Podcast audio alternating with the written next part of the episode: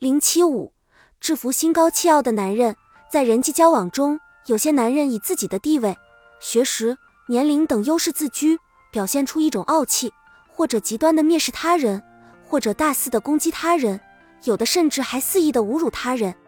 当你遇到这样的男人时，首先要有足够的思想准备，遭到冷遇不要灰心丧气，要善于以忍让、坚忍的精神与之周旋，这样就为战胜对手奠定了思想基础。其次，还要树立强烈的自信心和必胜信念，从心理上先战胜他。如果你一见傲者心里就敲鼓触头，那么你已经在心理上打了败仗，是绝无取胜希望的。最后，要把胜负的目标定在交际的最后结果上，不要过分计较对方的态度、语气、语言，一切都要以取得胜利为目的。高傲的男人多看重自我形象，对自我评价较高，自我感觉良好。与他们打交道，不妨采取投其所好的方式，对其业绩、学识、才能等给予实事求是的赞美，使其荣誉心、自尊心得到满足。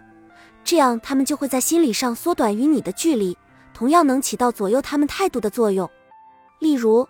有位生性高傲的处长，一般生人很难接近他，他生硬冷漠的面孔常使人望而却步。刘丽是一位外地来的办事员，他一见面就微笑着说。处长，我一进门就有人告诉我，处长是个爽快人，办事认真，富有同情心，特别是对外的人格外关照。我一听，高兴极了，我就爱和这样的领导共事，痛快。几句开场白把处长捧得脸上立刻露出笑容。接下去谈正事，果然大见成效。有一些男人自恃知识丰富、阅历广泛，因而目空一切，压根儿就瞧不起别人。表现出一股不可一世的傲气，对付这种人，只要巧妙地设置一个难题，就可抑制其傲气。这是因为，不管其知识多么广博，阅历多么丰富，在这个大千世界，一个人的认知毕竟是有限的。对方一旦发现自己也存在知识缺陷，其傲气自然就会烟消云散。在一次国际会议期间，一位西方外交官非常傲慢地对中国一位代表提出一个问题。阁下在西方逗留了一段时间，不知是否对西方有了一点开明的认识？我国代表淡然一笑，回答道：“我是在西方接受教育的，四十年前在巴黎受过高等教育，我对西方的了解可能比你少不了多少。现在请问你对东方了解多少？”对我国代表的提问，那位外交官茫然不知所措，满脸窘态，其傲气自然荡然无存了。显然。我国代表提出的问题，那位自以为知识丰富而满身傲气的外交官是无法回答的，因为他不了解东方的情况，